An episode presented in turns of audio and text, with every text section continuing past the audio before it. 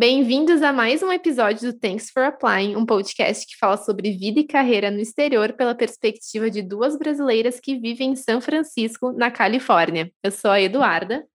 Eu sou a Melissa e no primeiro episódio da nossa terceira temporada a gente vai conversar sobre uma dor que é muito recorrente em quem vive essa jornada de ser imigrante: falar um novo idioma. Ou melhor, aprender a se comunicar nesse novo idioma, né? É, porque se tem uma coisa que a gente tem aprendido na prática é que entender e saber falar uma determinada língua é bem diferente de se comunicar com eficiência nessa língua. E aí bate aquele desespero, socorro, eu não sou eu mesma quando eu falo outro idioma. Será que um dia a gente supera isso?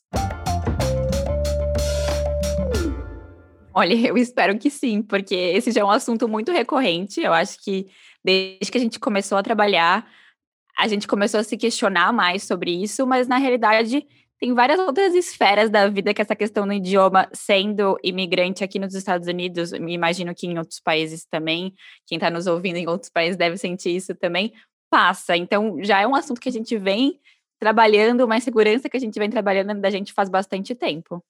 É, eu acho que o papo de hoje vai render. A gente já tinha bastante vontade de fazer um episódio sobre esse tema, eu acho que é um assunto que as pessoas que nos ouvem, que nos seguem, também se identificam bastante. Sempre que a gente fala no Instagram ou fala em algum episódio sobre essa questão da língua, dá bastante comentário, bastante interação. Com certeza é uma dor de todos nós imigrantes, para cada um pesa de uma maneira, mas é uma dor em comum.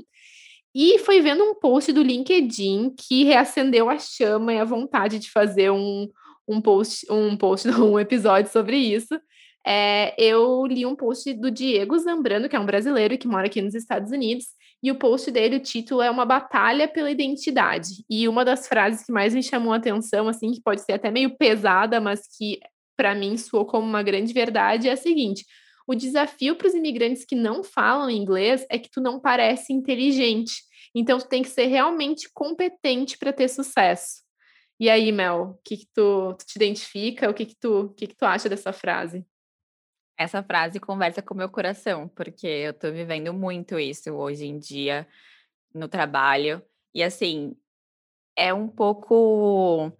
Se eu falar que é uma coisa nova, eu vou estar tá mentindo, porque não é. Eu acho que quem tinha, quem já teve experiência de trabalhar em empresa americana, mesmo no Brasil, toda vez que se tinha reunião com um time de fora, rola aquele nervosinho, sabe? Eu tenho várias amigas que trabalham em empresas que precisam interagir com pessoas de fora, precisa falar inglês, elas falam, ai, aquele, aquele pré-reunião bate um nervosinho, mas depois você volta para sua rotina e você faz as reuniões flu mais fluídas, enfim, você tá menos nervosa se você não tem que fazer uma apresentação, ou se você tá mais confortável no que você tá fazendo.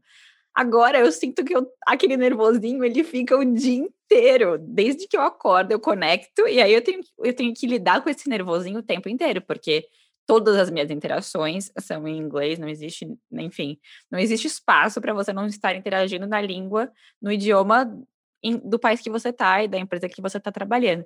Então, esse frio na barriga o tempo inteiro, ele, ele me incomoda, assim, ele é muito desconfortável. Não sei se tu sente isso o dia inteiro também. Sim, com certeza. É sempre uma tensão. É engraçado que agora que a gente já está aí, já estou uns três, quatro meses trabalhando na empresa, eu já tenho uma conexão com algumas pessoas e, e eu já me sinto muito mais confortável. Então agora meu frio na barriga é muito quando tem uma reunião com alguém que eu não conheço. Eu tenho ficado mais quieta na, nas reuniões, que é uma coisa que não é da minha personalidade, não é do meu, do meu jeito de ser. E aí começa a bater nessa questão de eu não sou a mesma pessoa porque a Eduarda, em por, versão português, com certeza levantaria a mão na reunião, falaria. Eu sei que tem pessoas que, independente da língua, independente do idioma, são mais retraídas, não gostam tanto, não se sentem tão confortáveis de se colocar é, se expor em uma reunião ou fazer perguntas, mas eu sou uma pessoa que sempre eu falo bastante, eu sempre me comuniquei bem, então essa questão uh, não é tanto do, do idioma em si, é mais do se comunicar mesmo. Porque vão perguntar, ah, mas Ai, vocês não são fluentes em inglês? E aí entra toda uma outra discussão. Afinal, o que é fluência, né? Será que fluência é só tu saber entender e saber compreender, aliás, saber entender e também é, falar, saber se comunicar? Ou fluência como a definição do dicionário fala, né? Tipo, aquilo que flui. Porque fluir é diferente de, tipo, sei lá, uma conversa que flui é uma conversa natural. E eu não sinto que eu tenho esse nível de fluência, de naturalidade ainda. E nem sei se um dia terei. Acho que isso é uma das coisas que me gera mais medo, assim, eu penso muito nisso. Será que um dia eu vou ter essa naturalidade, essa fluência? Porque sim, eu falo idioma, né? Eu trabalho, eu, enfim, me comunico, mas eu não acho que é da melhor maneira, não é, com certeza não é da, da maneira que eu faço em português. E eu divido, eu acho que essa questão do idioma para mim eu divido em duas em dois blocos muito relevantes para mim. Acho que o, o do trabalho ele é o mais eu consigo enxergar mais, porque é onde, eu me cobro mais, então eu me cobro mais perfeição, eu me cobro, eu exijo muito que as coisas sejam perfeitas, o mais perfeitas possíveis, e eu me sinto mais exposta também, sabe? Parece que a minha reputação está em jogo com outras pessoas.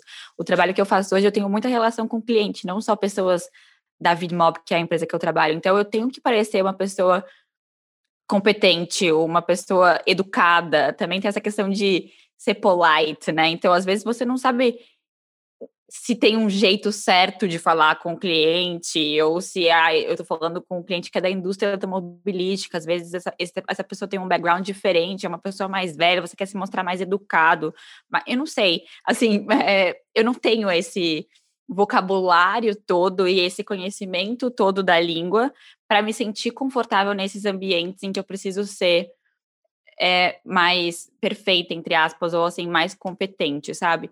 E aí tem o outro lado, que é o lado de eu estou sendo a Melissa que eu conheço, eu estou conseguindo ser naturalmente é, não sei, engraçada, legal, simpática. Eu, num ambiente normal, eu puxo assunto com todo mundo. Eu, eu sou aquela pessoa que puxa assunto na fila do mercado, sabe? Então, eu, eu tô na fila do mercado para comprar um sorvete. Se eu tô em São Paulo, eu vou puxar assunto com a pessoa da frente e falar, ah, nossa, tá demorando essa fila, né? Ou qualquer coisa do tipo e fazer amizade na fila do mercado. Aqui, eu tô com meu fone e eu não sei, eu não sei chamar essa conversa assim naturalmente sem parecer um robô, sabe? Pensando gramaticalmente, eu preciso usar o do ou does. Então isso me dá muito desespero. Juro, eu percebi isso quando eu adotei a Hazel, que é minha cachorrinha, que foi prime... foram as primeiras vezes que eu comecei a ter, intera... interações com outras pessoas, porque a gente estava no meio de uma pandemia, eu não tive muita oportunidade de ter interação pré-pandemia, e aí com a Hazel eu comecei no parquinho encontrar outros donos de cachorro.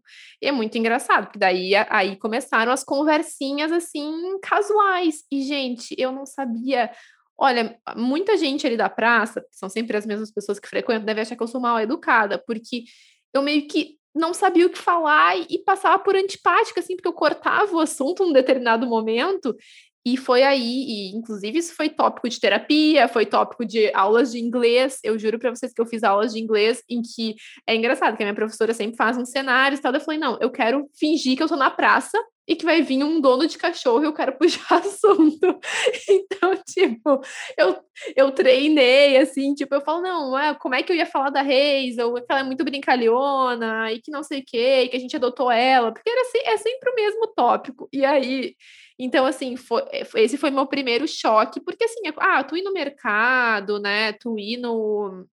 São coisas mais rápidas, que não exigem tanto um, não sei, uma desenvoltura tão grande, tu pagar cre débito, crédito tal. Como tu falou, né, Mel? Claro que às vezes a gente quer puxar um assunto diferente e, aí tu fica mais insegura e acaba não puxando. Mas essas conversas casuais, cara, e aí aquele desespero da segunda-feira no trabalho, né? Que chega todo mundo na reunião e tu quer perguntar do final de semana. Gente, sério. Acho que cada, cada nova vivência rola esse, esse desespero de não saber se comunicar. E assim, não é o não saber falar. Um dos meus exemplos é, eu acho que até comentei com você, Duda, já há mais tempo, quando a gente foi esquiar pela primeira vez. Ou seja, nunca tinha feito esse esporte, tudo era novo para mim, independente da língua, inclusive todo o vocabulário de um novo esporte numa nova língua. Então, assim, aprender uma coisa nova numa nova língua foi desesperador para mim, assim. Aí depois que eu, que eu aprendi e comecei a frequentar mais esse tipo de ambiente, eu ainda tinha medo de me comunicar com as pessoas, porque eu não sei descrever as sensações e os movimentos, e eu, enfim, é, ah, esse esqui é muito afiado, ou eu estou escorregando porque está muito escorregadio a pista, sei lá, qualquer coisa assim. No começo eu não tinha essa riqueza de, de vocabulários de uma, de uma experiência nova, sabe? É claro que com o tempo você vai pegando, é, mas criar laços e ter conversas mais, enfim, interessantes com as pessoas, você tem que saber o mínimo, e o mínimo eu não sabia. É, exatamente. Eu compartilho disso e até hoje. E não é uma, que, e não é uma questão de não saber, assim, tipo, ah, de novo, ai, não sabe falar. Gente, eu, a gente conversa com bastante gente pela função do podcast e, e por outra, enfim, por contatos que a gente vai fazendo. E é praticamente unânime, assim, é, entre as pessoas brasileiras, brasileiras, que teve gente que falou, fiz inglês a vida inteira, não adianta, tu, dependendo do ambiente que tu está inserido, é diferente. É, são as gírias, é, é, o jeito de falar. E ah, é muito complicado. Eu, eu vou te dizer que isso é uma coisa que me, me causa bastante sofrimento e que eu estou tentando trabalhar, porque uh, voltando ao post que o, que o Diego fez, né? Ele fala ali, né, que tu, um, tu não parece inteligente. Isso pode parecer uma coisa muito dura de se falar, mas é verdade.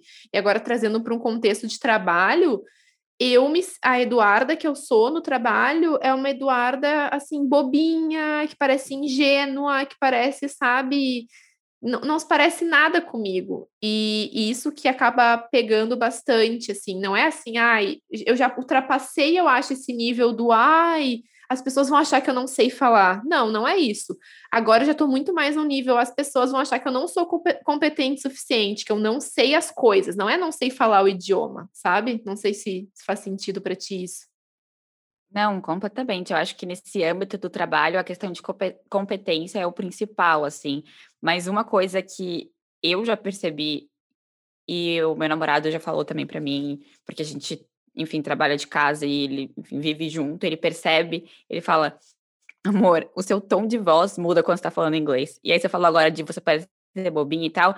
Eu acho que eu sou uma pessoa que me posiciona muito fortemente em relação às coisas que eu penso, independente do âmbito que eu estou. E no trabalho agora, eu sinto que eu fico um pouco mais receosa na hora de me posicionar, porque eu tenho medo de não comunicar da maneira que eu gostaria, ou porque eu simplesmente não tenho todo o poder de articulação que eu tenho na minha língua, assim. Eu, até hoje, assim, mesmo vivendo aqui há dois anos e trabalhando e sendo bem exposta à língua, eu não penso em inglês jamais, assim. Não existe isso, ah, eu pensei em inglês. Acho que eu sonhei em inglês umas duas vezes só, que foi quando eu sonhei com pessoas do trabalho, de tão ansiosa que eu tava com as coisas que eu precisava entregar e tava com medo de entregar errado, sabe?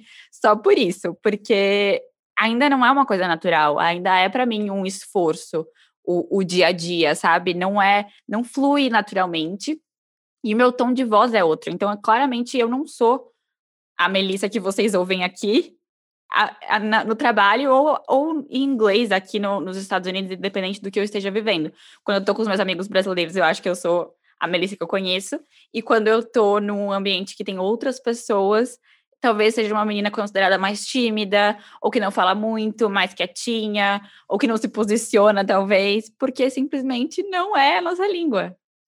É, e isso me incomoda muito não ser a mesma Eduarda, porque eu acho que essas, essas outras competências de comunicação, para mim, é uma coisa essencial e é muito importante. A gente sabe o quão, o quão importante é, é saber se comunicar bem e, e de forma eficaz. Então, é, eu, eu fico bem incomodada, assim, com isso. Sinceramente, não sei se um dia se supera. Eu acho que sem... A gente nunca vai ser nativa, ponto final. Isso já está escrito, já está ali carimbado e está tudo bem mas eu, eu espero, e eu acho que é, é uma questão de vocabulário mesmo, e de se expor, e de falar. A minha professora sempre fala de inglês que a gente tem, que eu tenho que ter assim, ah, ela me perguntou esses dias, quem é que é o teu role model, assim, que fala inglês de uma forma que tu admira muito? E eu não soube responder, assim, uma pessoa só que eu, que eu acho que fala bem, assim.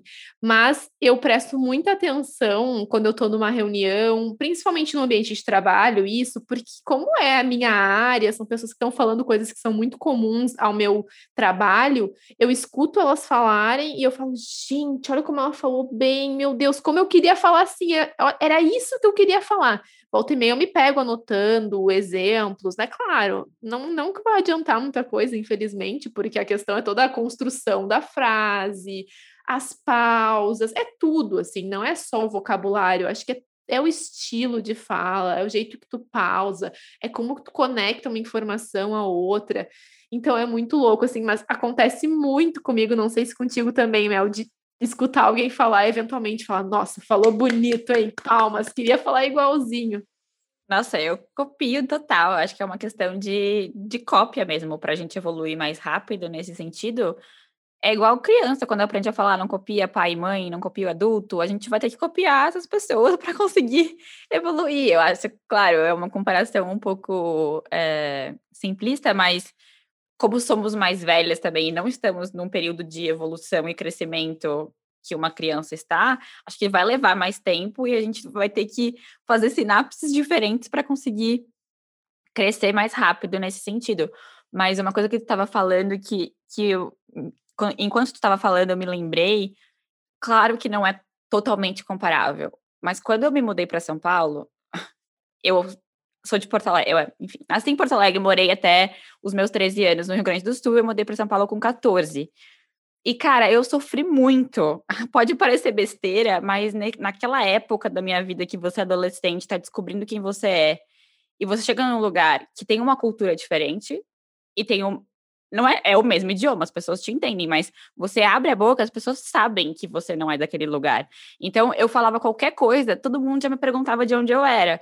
E, claro, assim, eu não tô falando que é a mesma coisa, mas é parecido o sentimento de você se sentir não pertencente àquele lugar, que eu acho que é o que a gente sente aqui também, sabe? E eu demorei muito para me sentir é, parte de onde eu estava, que era que eu passei a morar em São Paulo. Eu lembro até uma vez eu escrevi um post na época de Facebook, eu acho, do momento que eu percebi que eu me sentia mais inclu não incluída, eu me sentia realmente, as pessoas me perguntavam de onde eu era, eu falava que eu era de São Paulo mesmo, eu não falava mais que eu era de Porto Alegre, por exemplo, porque eu comecei a fazer parte daquela comunidade, da, daquilo tudo, sabe? Eu perdi o meu sotaque, é, eu passei a viver as experiências das pessoas que moravam em São Paulo, é, eu comecei a chamar padaria de padoca, enfim, eu comecei a usar os termos. Cacetinho de pão francês. Exato, eu comecei a usar os termos, e assim, eu acho que eu fui para São Paulo com 14 anos, eu comecei a sentir isso depois que eu me adonei mais de todas as vivências que eu poderia ter lá, sabe?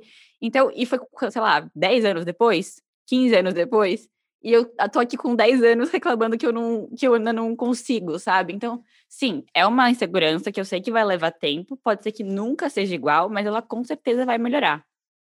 É, e, e eu acho que sei lá, sempre me falam, ah, mas o importante é tu estar tá conseguindo te comunicar, que tu consegue comunicar uma ideia. Sim, isso é o básico do básico, tu conseguir comunicar uma ideia, tu conseguir terminar uma frase, eu acho que se a gente não conseguisse, a gente não teria nem, a gente não, nem estaria empregadas nesse momento, né?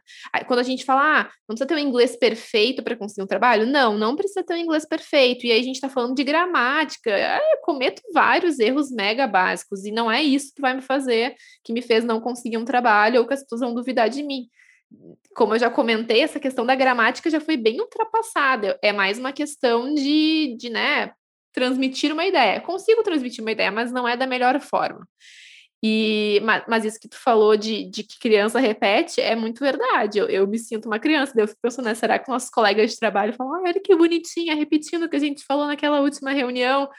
Não sei, eu só sei que uma coisa que aconteceu comigo e que me incomodou muito esses dias foi, eu estava numa reunião com uma colega e ela falou assim, num determinado momento eu tava falando, assim, e com ela, engraçado que eu já tenho, assim, um pouco mais de intimidade, não tanta, mas assim, eu tava falando de uma forma mais solta, claro, daquele jeito, me perdendo nas palavras e, e tentando expressar uma ideia, ai, como é que fala mesmo? E aí eu falei assim, e daí ela pegou e falou, ai, you're so sweet, tu é tão fofinha, querida. Só que aquilo me suou. Até agora eu ainda tô remoendo isso na minha cabeça. Eu não engoli, sabe? Eu fiquei com ranço da mulher, coitada, sabe? Ela não falou por mal. Eu sei que ela não falou por mal. Mas eu me senti tão infantilizada. Foi de um jeito que. Porque eu não tinha falado nada que era, ai, que bonitinho que tu falou eu tava falando uma coisa normal, tentando comunicar uma ideia, assim, e dela, ah, e deu uma risadinha, assim, ai, tu é tão queridinha. Sabe, eu me senti, ai, que, ai, amadinha, sabe, uma avó falando para uma criancinha. Então, isso me incomoda demais, assim, essa infantilização e também mudo a minha voz quando tô falando inglês, a minha voz é bem diferente, o jeito que eu falo é bem diferente eu sou assim, outra, outra pessoa. É muito engraçado. As pessoas devem. Quem, quem fala comigo deve imaginar uma Eduarda completamente diferente. Eu falo, cara, é muito louco. Então, essa situação que aconteceu me incomodou bastante. E é, eu acho que é a única coisa que eu posso contar, assim, de, de idioma, de, de, de, experiências ruins, porque as outras experiências têm sido bem boas. Assim, todo mundo fala, nossa, eu te entendo perfeitamente. E aí, assim, normalmente a impostora bate ali, tipo, anjinho, diabinho. Daí o diabinho fala, ah, eles estão falando isso só para te agradar, sabe? Ah, é óbvio que eles não iam falar que tu não sabe falar inglês. Mas, ai, guria, olha, tem dias que tem dias que bate. Eu acho que tem quando eu tenho muitas reuniões assim, tem dias que eu saio destruída, porque a gente sabe quando a gente não não mandou bem assim na comunicação, né? Sim, total. Segunda e terça para mim são os piores dias. Eu já senti que o, o americano ele gosta de trabalhar de segunda a quinta, ele trabalha muito. E aí na sexta ele já dá uma relaxada. Sexta são os dias sempre bem mais tranquilos. E segunda e terça são os dias que as pessoas marcam reunião, tipo, o dia inteiro, assim. Parece que você não consegue trabalhar na segunda e terça, só faz reunião. E eu já percebi, agora menos, porque vai, fez três meses, né, que eu comecei a trabalhar. Mas eu atendo um cliente, e aí nas primeiras reuniões, quando eu ia falar, eu sentia que as pessoas se inclinavam um pouco para frente, meio que assim, deixa eu prestar um pouco mais de atenção, porque ela fala talvez de um jeito mais truncado, ou ela tem um sotaque que para mim é mais difícil de entender. E acho que é uma questão de costume também. Agora eu tenho reunião semanal com eles, eles já me entendem bem melhor porque eles já me ouvem mais, têm me ouvido mais vezes. E o mesmo para mim, quando eu vou ouvir uma pessoa nova, dependendo do sotaque dela, para mim é, é mais difícil entender o inglês ou, ou qualquer outro idioma que a pessoa esteja falando. Tipo, é, é, é mais difícil. Você fica mais acostumado com a voz. Até em Dark, por exemplo, que é aquela série da Netflix que é alemã, eu não falo alemão. Mas sabe quando você se habitua a ouvir a voz dos personagens e aquilo fica menos menos arranhado no seu ouvido? Enfim, eu sinto isso, então eu sinto que as pessoas no começo, quando primeira reunião com elas, elas dão essa esticada para frente para me entender. E isso no começo me deixava mal, porque eu percebia, meu Deus, eu via as pessoas se esticando, porque a gente liga a câmera nas reuniões, eu falava, ficava mais nervosa, sabe? Então, todo começo de reunião para mim é aquele, aquele nervosismo maior e depois eu acho que fui um pouco melhor, assim. Cada dia é um. A cada dia que passa, eu sinto uma melhora, sabe? Mas eu acho que é difícil reconhecer essa melhora quando a insegurança é muito grande, sabe? A gente sempre fica se cobrando muito. E trazendo essa, esse layer, né, essa camada do idioma, mas também trazendo uma outra coisa, eu acho que nesse começo de trabalho a gente se cobra muito, mas também é muito importante a gente não é, dar tanta importância assim para o idioma. Tipo, tem outras coisas que a gente precisa adaptar também, que eu acho que a gente deixa esquecido porque o idioma é muito forte para a gente. Claro, eu acho que ele tem um peso muito relevante, mas cara, é um novo país, é uma nova empresa, tem outras coisas, de, novas pessoas. Quando você muda de emprego no Brasil também, é um período de adaptação, né? É, é que o idioma acaba permeando todas essas outras coisas, não tem como tu fugir, né? O idioma é algo que, cara, enfim, é, se tem que assinar um documento, tu tem que usar o idioma para tu compreender aquilo, ou seja, para tu perguntar isso para alguém se tu tem que ir atrás de alguma pessoa para, eh, sei lá, qualquer, eu não consigo agora pensar em exemplos mais, mais práticos, mas eu acho que sim, concordo contigo, tem várias outras coisas que, que são que vão além, mas independente do que seja, o idioma está ali presente, porque de novo, comunicação, né? O básico do básico do básico.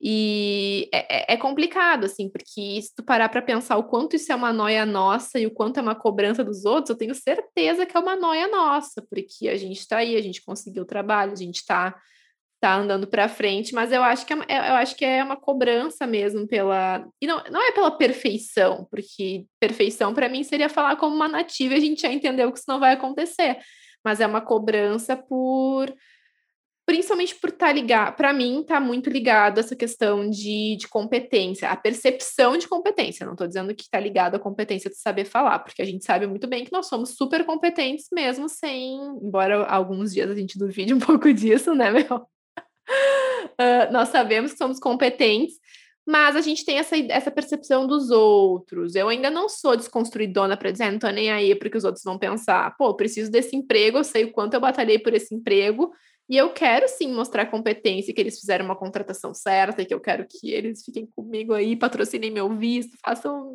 né, me queiram na empresa. Então eu preciso mostrar trabalho. Enfim. É, eu acho que, cara, para mim tem dias muito difíceis, assim. Essa semana mesmo eu parei um pouquinho e vim chorar as pitangas é, com meu namorado no escritório dele. Abri a porta e falei assim: ai, cara, tá muito difícil para mim. Acho que eu, hoje tá um dia que eu não, não tô conseguindo me comunicar. E aí, toda vez que eu penso isso, eu penso, cara, me contrataram, me entrevistaram, fizeram quatro entrevistas comigo. Eu, assim, o meu inglês não ia mudar daquilo, daquela da entrevista para agora. Ou seja, as pessoas consideraram que eu tinha os skills necessários para essa vaga.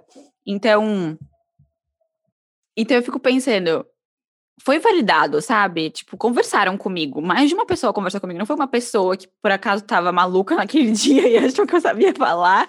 Não, foi uma, mais de uma pessoa que conversou comigo e validou a minha contratação. Então, assim, eu acho que, né, eu fico, eu fico tentando me apegar nisso, do tipo, não, tem sentido. Eu, eu realmente sei falar e me comunicar, sabe? Mas a cada reunião que eu deixo de fazer uma pergunta que é importante para o meu processo, porque eu, como gerente de projetos, a cada projeto, se eu tenho uma reunião e eu não pergunto alguma coisa do projeto, eu perco um dia, ou eu, sei lá, eu perco o prazo de entrega porque eu deixei de fazer uma pergunta, sabe? É, ou deixo o processo mais truncado porque tinha várias outras coisas que eu deveria ter perguntado e eu não perguntei, ou porque eu não sabia que eu precisava perguntar, porque é um processo novo para mim, é um trabalho novo, ou porque eu deixei de perguntar porque eu não sabia como colocar da maneira correta, sabe? Então, cara, é difícil, é complicado. É muito difícil. E a gente precisa muito da validação dos outros. Eu, pelo menos, preciso muito dessa validação de alguma forma. Eu percebi o, qu o quanto eu precisava disso quando eu fui fazer a minha. Lembra que eu falei contigo faz algum, lá, faz um, um mês e pouco, que eu fui conduzir a minha primeira entrevista com um usuário em inglês. E, me, e, gente, sério, eu suava, foi uma coisa louca, assim. E aí fiz a entrevista, não sei como é que foi, porque na hora eu entrei em transe, eu fiz o, né? Tudo bem, a gente tem um roteiro que a gente pode seguir e tudo mais. E aí no final, o, um dos designers do time que estava assistindo mandou uma mensagem assim: parabéns, foi ótima a condução da entrevista. Gente, aquilo lá, cara, e daí, de novo, o diabinho veio, ah, ele falou só para tu te sentir bem, mas aquilo me fez um bem tão tão grande que talvez para uma pessoa que, que já que fosse para um americano, para alguém fluente em inglês, fosse, ah, tá, valeu aí. Mas para mim foi assim um Ai, meu Deus, graças a Deus, eu não ferrei tudo. Nossa, ele gostou, que ótimo, tá tudo certo. Então, como a validação é importante, e quando eu tô falando com alguém numa reunião, eu sempre percebo que eu busco essa validação de alguma forma fazendo perguntas tipo, isso fez sentido? Eu não sei se tu entendeu o que eu quis dizer, mas. E, e eu acho que isso é uma coisa que eu preciso melhorar também, porque eu, tudo bem, é legal a gente estar tá preocupada em saber se a pessoa entendeu, mas também não é nossa responsabilidade. Se a pessoa não entendeu, ela pode vir e perguntar, assim como a gente faz muitas vezes, né? Mas eu sinto que está muito no meu discurso, essa busca por validação, por não validação palmas, tu fala muito bem, mas pela validação de que a mensagem foi passada da forma correta, sabe? Sim, total. E eu acho que essa questão não é só também na fala, tem na escrita também. Claro que a escrita é mais fácil, eu, eu considero mais fácil, porque se eu estou lendo uma mensagem, eu leio várias vezes, se eu não estou entendendo alguma coisa tem algum phrasal verb, alguma expressão diferente que eu não sei, vou lá e coloco no tradutor, é mais fácil também. Claro que sempre tem contexto quando está em conversa, mas essa questão de texto, sabe uma coisa que eu comecei a fazer? eu copio e-mails das pessoas. Então, assim, ah, esse é um e-mail de, é, como é que eles chamam? Recap, que é tipo, re re recapitulação da reunião, sabe? Tipo, follow-up. É, ok, teve uma reunião com, com o cliente, você vai ter que mandar um e-mail para recapitular o que foi falado e os próximos passos. Eu sei escrever um e-mail desse, é, só que eu não sei qual é a maneira que as pessoas se comunicam para escrever um e-mail desse na Vidmob. Então, a minha chefe começou a mandar uns e-mails desses, outras pessoas começaram a mandar e-mail desses, e eu lá e copiei, ó. Next steps tem esse tipo de parágrafo que se usa, é, se fala essa frase, se agradece dessa maneira, usa-se essas perguntas. Então, tipo, eu comecei a criar um documento de cópia de e-mail, de como falar em cada momento. Ah, como falar na hora de se introduzir, como falar na hora de fazer next steps, próximos passos, recapitulação na reunião, enfim tem um documento que é cópia, e agora eu tô usando. E aí, outro dia, eu, eu usei a cópia, e aí um cara veio falar comigo, falou assim, ah, Melissa, adorei seu e-mail perfeito, e eu, claro, eu copiei, tipo, eu aprendi a copiar, ou seja, aquela coisa que a gente tá falando de criança copia adulto, enfim, tô copiando os adultos que trabalham comigo.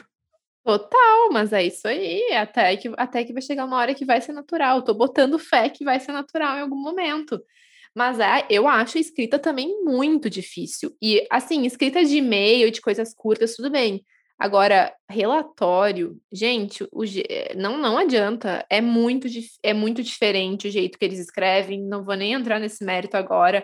Mas é uma, é uma insegurança. A gente até brincou esses dias, né, Mel? Ah, às vezes eu vou escrever um olá, bom dia, eu vou lá e boto no Grammarly, no Google Tradutor, para ver se eu escrevi certo. Tamanha insegurança. Eu acho que eu só vou me considerar fluente, ou que eu, né, que eu sou uma, é, fluente mesmo em inglês, com o dia que eu escrever um e-mail inteiro sem olhar, sem, sem olhar o Google, o Grammarly, que aliás é um software muito bom. Eles não estão nos pagando nada para falar isso, mas bem que podiam. Quem não conhece ainda é um software bem legal que ele dá sugestões de como melhorar teu texto, não só corrigindo mas dependendo da forma que tu quer suar, né? Se quer suar mais amigável, tudo mais. Então, para quem não conhece, é melhor que o Google Tradutor. Mas é escrever também é, é punk, viu? Eu te falei isso, né, esses dias. Eu tinha o Grammarly, mas só a versão free, né? A versão grátis, que ela só corrige erros de ortografia, tipo, se você colocou uma, uma letra a mais na palavra, ou se você escreveu com S ao invés de ser cedilha, enfim, um exemplo em português agora, porque acho que não tem esse cedilha em inglês. Mas, enfim, eu tinha só a versão é, que não era paga, e agora eu passei a pagar, e é tipo, mudou minha vida, sabe? Vale porque vale, assim, não é barato. Eu não achei nada barato, né? É bem, é bem carinho. Eu acho que é Quanto que é, né? Nem lembro agora, mas achei caro. É mais do que uma assinatura de Netflix ou Spotify, por exemplo, que eu achei que fosse equivalente, mas é bem mais. Eu acho que é uns cento e poucos dólares o ano. Se tu, se tu, divide por mês, dá tipo, acho que uns 11 dólares o mês. Só que quando tu olha ali o anual, dá uma dorzinha no coração é que o billing é anual, né? Eles cobram já direto no seu cartão o valor do ano, não é igual eh, esses outros tipos de streaming que cobram no mês, então parece que você tá gastando mais. Enfim, mas foi para mim mudou minha vida. Eu tô usando muito esse negócio das sugestões de como refazer a frase para soar mais isso ou mais aquilo. Sério. É muito é muito bom. Eu recomendo para quem para quem quiser usar, quem precisar se comunicar numa outra língua ou até mesmo em português eu vou testar em português para ver se, se ajuda, porque é muito, juro, é muito transformador. Eu nem sabia que tinha português.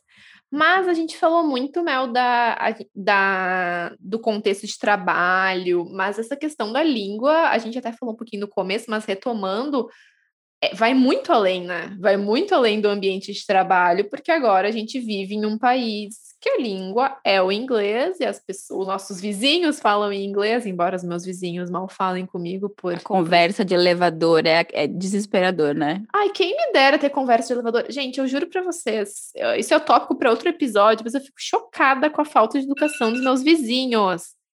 Eu sempre, eu falei pro Luiz esses dias pro, pro meu marido assim, cara, que gente mal educada nem um bom dia, às vezes. Agora a gente não tá, né, dividindo o elevador, graças a Deus, porque eu não tenho que passar pela humilhação do vizinho entrar no elevador e não trocar uma palavra. Mas, olha, tem americano, tem, tem vezes que eles se puxam. Enfim. Mas a, as conversas da praça com a Reis, ou do, no supermercado, com o vizinho, e, co, e principalmente burocracias, né? A gente sofre, né, Nossa, né, Mel? Marcar médico, marcar médico é desesperador. Assim, o que a gente. Eu, falando por mim agora, o que eu procrastino marcar o médico, porque é muito difícil, eu não sei, eu não sei quais exames que eu preciso fazer, eu não sei. E mesmo que você procure o nome do exame, você liga, a pessoa te faz perguntas que você não tem ideia do que ela tá falando. É, e aí, as minhas experiências foram: eu, eu falei, olha, eu sou do Brasil, eu tô aqui há pouco tempo, eu nunca fui na ginecologista, por exemplo, aqui. É, então, foi é um exemplo de quando eu fui marcar ginecologista, né? Eu nunca fui na ginecologista, eu não conheço muito bem os termos, então eu preciso fazer eu esse esse exame que eu vi a tradução no Google.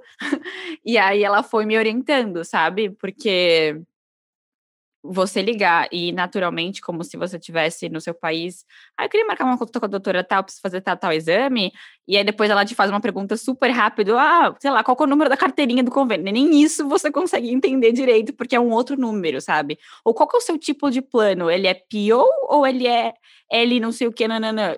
E você fica, quê? É, e aí que tá a diferença. É, nas coisas mais casuais e mais básicas, a gente encontra uma baita dificuldade. Tipo, marcar um médico. Tipo, sei lá, quero ver uma compra do cartão de crédito que veio aqui cobrada errada. Tem, olha, eu, eu posso. Eh, a minha banheira, a minha banheira entupiu esses dias. Eu não sabia explicar pro cara que a banheira tava entupida. A banheira entupiu e começou a sair um monte de água preta da banheira. E aí eu liguei pro cara do prédio para explicar, olha, tem uma coisa estranha na minha banheira. E aí a única coisa que eu consegui falar foi, tem uma coisa estranha na minha banheira. Não consegui dizer para ele que tinha uma água preta, que parecia que era, parecia que tinha areia, parecia que tinha uma coisa explodindo de baixo, tipo, na hora, eu não conseguia explicar para. Acho que nem em português eu saberia explicar o que estava acontecendo com a banheira, mas enfim, em inglês foi muito mais difícil. Sim, e aí eu já perdi as contas de quantas vezes eu deixei de fazer coisas porque eu simplesmente não não sabia, assim, não é que eu não sabia, mas ia, ia, exigir um esforço muito grande, por exemplo, marcar um médico, que é uma coisa que tu faria em cinco minutos na tua língua, mãe, agora tu tem que fazer toda uma. Exige toda uma pesquisa de tu. Já não basta tu estar em outro país, tem que achar uma médica para te atender, aí tu ainda tem que pensar como que tu vai falar e todas as variáveis. É muito, muito complicado. E eu tô. Médica é uma coisa que eu tô. É uma das coisas da minha lista que eu tô enrolando, assim, uma hora eu Fora vou ter que encarar, sabe? Os processos são diferentes, né? Então, os convênios são diferentes. É a maneira como eles funcionam é diferente, como eles cobram, de que. Fora também aquela, aquela, aquele pesadelo que é ir ao médico nos Estados Unidos e você não saber quanto você vai pagar, né? Porque o seu a sua participação no pagamento pode ser muito pequena, ela pode ser enorme, você pode ir no dentista e chegar uma conta nessa casa de 3 mil dólares depois de sete dias. Então, assim, dá medo de dá medo de acessar a saúde aqui, porque você não sabe o quanto você tá ferrado. Essa é a verdade. É, e aí daqui a pouco a pessoa diz, ah, eu te, te pergunto uma coisa, ah, sim, sim, sim, sim. E daí daqui a pouco, ah, você aceita pagar 5 mil reais para 5 mil dólares para tirar esse siso? E tu disse que sim, então, pra, sim. né? Porque eu, eu direto falo, yeah, é, é. Sim, sim, tu, uh, nem sei o que a pessoa tá falando, é melhor concordar, né? Mas é, é o tipo de coisa que, ah, tu consegue no médico? Consegue. Tu vai resolver? Tu vai resolver, mas não com naturalidade. E eu acho que aí é que tá o grande pulo do gato, ao contrário, a queda do gato, no caso, porque. É muito perrengue. É, é muito, muito tudo perrengue. é muito. Qualquer coisinha é um perrenguinho e. Ai, de vez em quando dá uma desanimada, assim. Cansa, de pensar cansa. que você planeja a longo prazo, tá aqui, porque você tem um plano e tudo mais. Mas aí, quando você pensa no longo prazo, você fala, cara, será que eu aguento mais tanto tempo? E aí, só de eu trazer a palavra aguentar, já tá, já tá por trás dela, que é uma coisa difícil, sabe? Então, talvez, eu acho que eu, talvez você também, Duda, e outras pessoas, a gente precisa mudar um pouco, vai parecer um pouco coach, o que eu vou falar, sabe? Trazendo o lado negativo do coaching que está aí pela internet. Mas mudar o olhar para isso, sabe? É, começar a enxergar os aprendizados, porque eu acho que, cara, cada dia a gente aprende uma coisa nova, nem que seja uma palavra nova, ou um jeito de, de falar alguma coisa diferente, ou um processo novo. E a gente deveria comemorar essas pequenas vitórias e pequenos aprendizados, sabe? Eu acho que a gente se cega muito com as nossas inseguranças. Eu me cego demais, eu fico muito focada no que eu não sei e não no que eu sei, sabe? E isso me deixa presa, travada e com medo e faz com que os meus dias sejam ruins. Então eu acho assim que a gente precisa mudar isso. Assim, eu já sei, eu tenho essa consciência de mudança, mas eu não sei ainda qual é a chavinha para virar para fazer isso, sabe? É, eu também ainda não, não consegui, mas uma coisa legal que a, a gente tem que ir vendo sinais, assim, né? Por exemplo, uma coisa que aconteceu bem recente até, foi essa semana, eu tô participando, eu tô participando de um evento, daí, ah, vai ter atividade em grupo. Puta merda, detesto. Independente do idioma, eu sempre fui a pessoa que tem, tem pavor de atividade em grupo, na faculdade, na escola. E aí me botam numa atividade em grupo online, só com gente que fala inglês. Eu quase desisti, mas eu peguei no, matei no peito e falei, eu vou entrar. Qualquer coisa eu fico bem quietinha na sala aqui, que é no, é no Zoom o evento, e daí tem como tu dividir em, em várias outras salinhas. E aí fui parar lá com outras três pessoas, duas meninas e um menino, todos americanos, né? E eu ali, pintinho, o peixinho fora d'água. Por falar em atividade em grupo, a minha empresa tem um negócio que eles chamam de offsite, que é um evento que eles falam. É, offsite não, é offsite ou offside? Agora não sei. Mas enfim, um evento que acontece todo ano que a galera do trabalho vai para algum outro lugar. Então, assim, o escritório principal da Vidmob é em Nova York, e aí tem um em Chicago também, e tem outras pessoas em São Francisco, Los Angeles e tal, e eles escolhem um lugar nos Estados Unidos para todo mundo se encontrar e fazer uma semana de integração.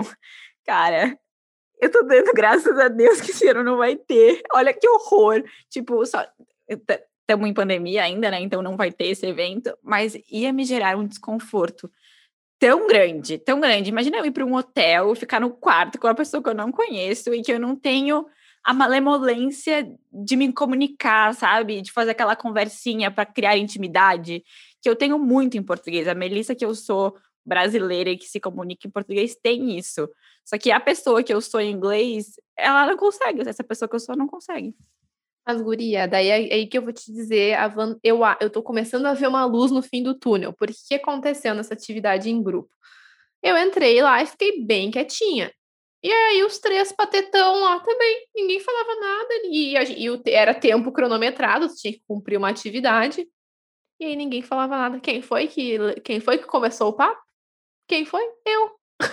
Peguei e falei: Oi, pessoal, acho que a gente tem que se apresentar, não é mesmo? E aí, uma típica coisa que a Eduarda do Brasil já teria feito, talvez alguns segundos antes, porque ficou quase ali, ficou uns bons 30 segundos, todo mundo, tipo, se olhando assim. Aí a gente começou a se apresentar. Aí ficou um silêncio. Ah, pois é, por onde é que a gente começa? E eu vendo que não ia começar, cara, comecei a puxar atividade.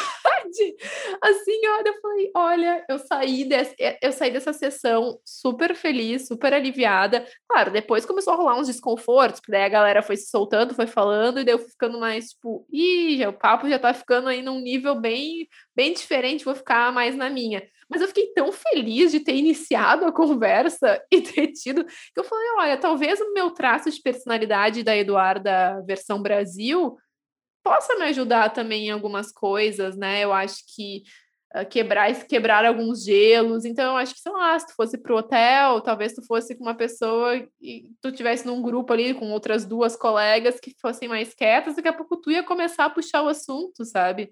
E Sim. então, e que daí não tem nada a ver com o idioma mesmo, é uma questão mais de atitude. Mas assim, se tu me pedir é. para fazer isso sempre, não. É, tem que estar tá se sentindo muito. Nem, não, nem é confortável, porque eu não estava confortável naquela situação da atividade em grupo. Mas era uma Sim. questão que, tipo, tu tinha que terminar, né? Tu tinha que fazer atividade pro, porque hum. era exigida pelo curso, não era uma coisa que eu podia só ficar quietinha ali, que se ninguém falasse, eu não ia entregar atividade. Eu valorizo esse, esse não. curso. Não, não, eu tava pensando aqui, eu acho que não, é, acho que não é um descolamento total da sua personalidade, assim, eu acho que sim, existe um descolamento, mas você ainda tá ali coladinha em quem você é, porque é impossível você sair disso, sabe? Independente de onde você estiver no mundo. E eu acho que tem situações que te colocam mais nesse limite para você colar totalmente em quem você é, sabe? Que são situações que você realmente precisa se posicionar. Ou quando você está indignado. Então, eu sou uma pessoa que me indigna muito fácil. Eu fico brava muito fácil. E eu sou, sim, barraqueira e faço o auê quando alguma coisa está errada, na minha visão, né? Que eu também posso estar errada muitas vezes. Mas, exemplo, cobraram um negócio errado no meu cartão. Eu fui imprimir um negócio esses dias, tipo o Calunga da vida. E aí não funcionou a impressora do cara. Aí mandei e-mail pro cara para ele imprimir os negócios. O cara não. Tipo, ah, não recebi seu e-mail. Ah, faz o seguinte: entra no site, submete todos os seus documentos e a gente vai fazer via app, sei lá, no, no celular. E ele, ah, mas você precisa colocar os dados do seu cartão para funcionar, senão não vai, mas a gente não vai te cobrar. E aí chegou lá, coloquei o cartão, me cobraram 12 dólares para imprimir três folhas. Guria, sério. Eu fiquei puta. E aí eu falei, cara, isso aqui é um absurdo. É, você falou que não ia me cobrar, tá me cobrando 12 dólares para imprimir três folhas, sabe? Tipo, fiz o meu barraquinho ali. O cara viu que eu fiquei desconfortável. Obviamente, eu não fiz o barraco no nível que eu gostaria, porque não era na minha língua, mas eu fui, eu fui quem eu gostaria de ter sido naquele momento, sabe? De demonstrar que você não estava feliz com aquele serviço. Então, eu acho que tem algumas situações que, por mais que você não tenha total fluência e naturalidade, você não consegue se descolar de quem você é, graças a Deus, né? É, com certeza. Eu acho que é, é, um, como tudo nessa vida e como tudo que a gente já falou aqui, é um processo. E assim como hoje a gente ri e pensa em várias coisas que a gente falava no comecinho do podcast, que nem faz tanto tempo assim, foi em agosto, a gente, nossa, ri das coisas que a gente falava e do nosso desespero por, algum, por alguns motivos que hoje a gente vê que, ok, não são bobagens, mas que a gente conseguiu superar. Eu acho que a gente vai daqui a pouco é, pular mais essa barreira. Essa eu, infelizmente, acho que é um pouquinho mais demorada, que leva mais tempo. Mas talvez eu acho que o grande desafio não é ai, melhorar o vocabulário, só melhorar o inglês, me melhorar a comunicação. É melhorar o, como a gente enxerga isso e deixar talvez de se cobrar tanto como a gente se cobra. É, eu acho que uma questão né, dessa, dessa, dessa frase, dessa máxima de que tudo é um processo, eu, essa questão da língua foi uma questão para mim essa semana, então eu conversei com muitas pessoas sobre isso. E uma coisa que eu percebi que quando a gente estava buscando emprego, que a gente estava naquele processo de conhecer um processo de busca, de nos conhecermos num processo de rejeição, de rejeição a cada dia, era muita rejeição todo dia, um e-mail falando não, ou também as entrevistas que a gente achava que a gente não performava bem, e a gente foi aprendendo a seguir aquele processo. Como, querendo ou não, era um processo seletivo, ele ficava um pouco mais fácil, porque desde o começo ele está delineado, a gente sabe quais são as fases. Então é mais fácil se preparar para esse processo, porque ele está lá, você sabe que vai ter, alguns vão ter cinco fases, outros sete, mas a gente também já sabe o que, que vai ter lá.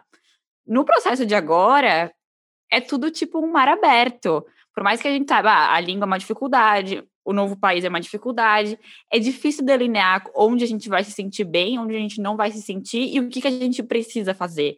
Estudar para uma entrevista é muito mais fácil do que você estudar para se sentir bem no país. Não tem como você fazer isso, sabe? E eu acho que o podcast, o Thanks for Applying, foi um ferramental para a gente se adonar desse nosso processo de aprendizado dos processos seletivos. Então a gente virou dona do nosso próprio processo, criou consciência do que ele era e isso deixou a gente mais confortável. E aí eu me pergunto agora, como é que eu posso criar consciência desse meu processo e me sentir mais dona dele para estar confortável no lugar que eu tô, sabe? Porque eu acho que com o podcast, com o Thanks for Apply, a gente se sentiu confortável de falar para as pessoas: eu não tenho um trabalho, eu sou imigrante, eu estou ouvindo não o tempo inteiro, eu me sinto desconfortável nas entrevistas, eu sinto isso, eu sinto aquilo. E aí ficou natural e a gente fluiu nesse processo. Qual que é, qual que é o Thanks for Applying do nosso, do nosso aprendizado para viver aqui, sabe? Quais são os ferramentais que a gente teria para se ajudar? Eu acho que a gente ainda precisa descobrir tem algumas coisas que a gente já já tocou, como por exemplo criar comunidades. A gente tem várias parceiras do podcast, mas que também são pessoas que nos ajudaram muito nesse processo de adaptação. Aqui nos Estados Unidos tem vários grupos e comunidades em Facebook e até outras plataformas que ajudam nesse processo, mas eu acho que tem um a mais que a gente ainda vai descobrir o que, que é, sabe? É, eu acho que em relação ao idioma, que é o tópico de hoje, o primeiro passo a gente já deu, que é reconhecer que a gente nunca vai ser nativo, já falei isso e repito, a gente já tá, já tem essa consciência, né? E a gente também tem a consciência, a gente debateu isso no episódio de hoje, de que grande parte disso é mais uma cobrança nossa do que uma cobrança externa. Então eu acho que a gente não tem ainda a gente não tem ainda as respostas, né, de como fazer isso. E se vocês tiverem dicas, quem já está aí há mais tempo, ou quem está aí há menos tempo também, mas tem boas dicas, vai lá no nosso Instagram, a gente está de volta no Instagram agora. A gente ficou um tempinho aí paradas. Mas é isso, né, Mel? Acho que para finalizar, é, o, o, o, o, o, o, Então tá, né, Mel? Para finalizar, o episódio de hoje foi um bate-papo mesmo, não foi para dar solução, porque até porque se a gente, se alguém tiver a solução, pode passar aqui que a gente está querendo. Mas espero ouvir de vocês é, as percepções, se vocês se identificaram. Vamos continuar essa conversa lá no Instagram, que eu acho que vai render eu me senti um pouco na, nas minhas sessões de terapia, assim, sabe? Me abrindo mesmo total as inseguranças. E antes de fechar, eu queria me solidarizar com as pessoas que são imigrantes em países que não falam inglês ou espanhol, que são outras línguas que a gente não tem contato desde sempre. É, talvez eu esteja generalizando e também no alto dos meus privilégios, que sempre tive contato com língua, com língua estrangeira. Mas a gente, no Brasil, enfim, filmes americanos, filmes espanhóis ou argentinos, enfim, eu acho que o espanhol, por ser mais parecido com o português, tem uma certa facilidade, e o inglês, querendo ou não, ele tá na nossa vida há mais tempo em outros formatos, seja filme, seja um produto importado, seja, sei lá, música. O inglês faz parte, né, das, da estrutura curricular das Sim. escolas, então tu aprende eventualmente o básico. Sim, e também tem é sei lá, você tá na faculdade, às vezes você precisa ler um artigo, ou trazem referências, é sempre em inglês ou espanhol. Você, a, a gente é apresentada a necessidade de saber inglês antes, né? Então, quando a gente chegou aqui nos Estados Unidos, a gente já chegou com uma base. Agora, o que eu queria me solidarizar eram com as pessoas que, sei lá, foram para Alemanha, para Holanda, é, Noruega, sei lá, países em que a língua mãe não é o inglês ou o espanhol, que são línguas que é mais fácil da gente entender e se comunicar. Então, eu acho que deve ser bem, bem mais difícil ainda, porque no mercado não tem as coisas, é, enfim, não tem legenda, né, para você saber comprar. É um desafio duplo, eu diria, né? Porque apesar disso, esses países também falam inglês, então você tem que falar o inglês, às vezes por por uma questão, da, dependendo da empresa que tu trabalha ou de, de, quem tu convive, como uma língua em comum e aprender a língua do lugar. Então, sim, sim digo mesmo, todo o nosso carinho para essas pessoas, porque se a gente já sofre aqui com essa língua que nem é tão estranha, imagina uma língua totalmente. Isso, era isso que eu queria falar. Bom, muito obrigada para quem chegou até aqui, voltando ao meu final de episódio, que fazia tempo que a gente não falava. Então, obrigada, até o próximo. Até o próximo. Tchau, tchau.